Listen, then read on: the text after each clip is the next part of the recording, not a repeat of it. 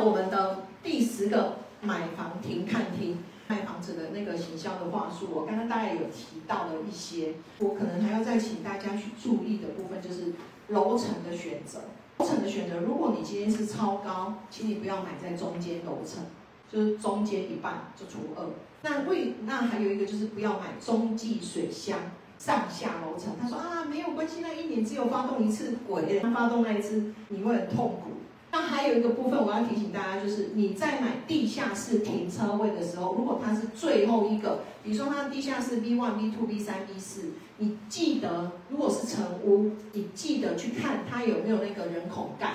那不是污水就是粪池，永远不要去买那个人孔盖上面的，因为你时不时就说，哎哎那个明天哦要那个哈啊麻烦你车子移一下。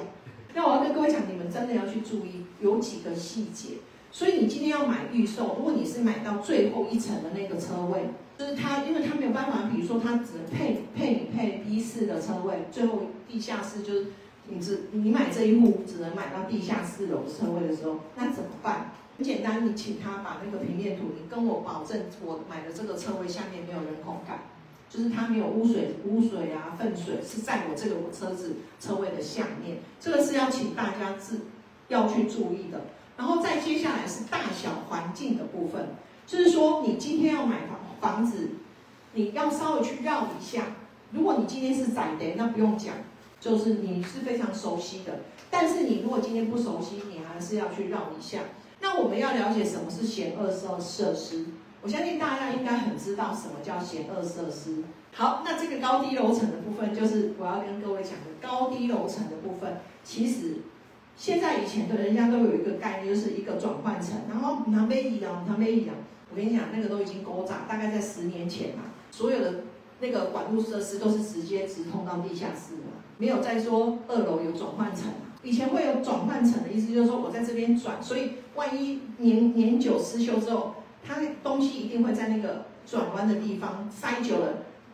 万一来有一个很大挤挤挤挤挤到最后一定往前再推一点推一点嘛哈，推一点推一点推到最后你家的马桶就全部都冒出来了，好就赏你黄金万两。所以这个时候才大家说为什么不要买二楼的迷失在这里，可以懂我意思吗？所以现在其实二楼我还其实如果我今天不是我今天是挑到是二十九楼的次楼层是二十八楼。哦，那如果今天，如果你今天的楼层不高，我都会建议你买最高的那一户。哦，这个是我给各大家建议。然后再接下来，那再接下来我要跟各位讲，就是说二楼没有不好。如果我今天不是因为车位的关系，我一定会选低楼层。如果你今天是有景观的，四楼最漂亮，刚好看树梢跟树海。如果你今天刚好是买在公园的第一排，其实四楼五楼也很漂亮，要忌讳。但是你今天如果是投资，我就不建议买四楼，因为你没有有没有发现，其实你们去五九一啊，或者是卖房子那个稍微看一下，放出来的几乎都是四楼。但是四楼你又觉得它不好吗？不会啊，我四楼以后还是卖五楼的价位，你懂我意思吗？所以你今天要了解是你要自住还是投资，投资一定是最便宜的比较好，但是自住麻烦挑你喜欢的、付得起的。那其他就不要想太多，所以我要想要跟各位报告，就是说，如果你今天真的在买房子的路上，那你今天遇到的问题一定很多，严姐也一定还有很多的东西没有提醒到，比如说平面图怎么看，哦，比如说我们要负担的税费是怎么样是比较合理的数字，比如说我今天要了解它的契税怎么计算，房屋税怎么计算，或是它的。造价是怎么来看？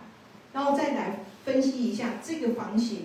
附近的一个区域的部分，这个东西是你要去了解的。有人说我买在学校旁边，有人说我要怎么样，都可以。但是请你们要记住一件事情，就是说买房子其实没有那么难，但是要谨慎。就唯一就是你准备好了，你的口袋钱够了。不要不要再想放在银行生那个一点点的利息呗，你一定是要往前冲。如果你今天是可以适合投资型的，那我们就冲了，什么都不用讲，可以懂我意思吗？